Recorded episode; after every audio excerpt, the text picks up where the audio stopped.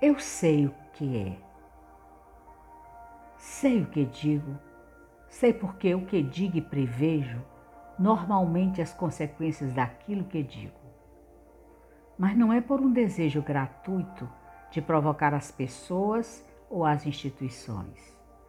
Pode ser que se sintam provocadas, mas aí quando acontece alguma coisa que mereceria um comentário mais ou menos ácido ou mais ou menos violento.